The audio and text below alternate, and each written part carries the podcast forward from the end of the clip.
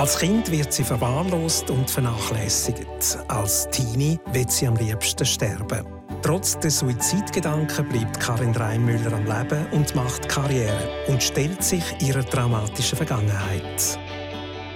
Trauma vom Überleben zu neuem Leben im Fenster zum Sonntag.